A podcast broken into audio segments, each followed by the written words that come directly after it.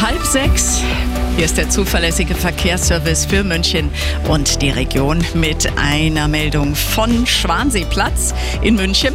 Da gab es einen Unfall an der Kreuzung auf Höhe der Stadelheimer Straße. Und dann haben wir noch vom Mittleren Ring eine Meldung vom Luise-Kieselbach-Tunnel. Da ist die rechte Spur wegen eines Pannenfahrzeugs blockiert. Geliefert bei jedem Verkehr. MyBio. Frische und regional.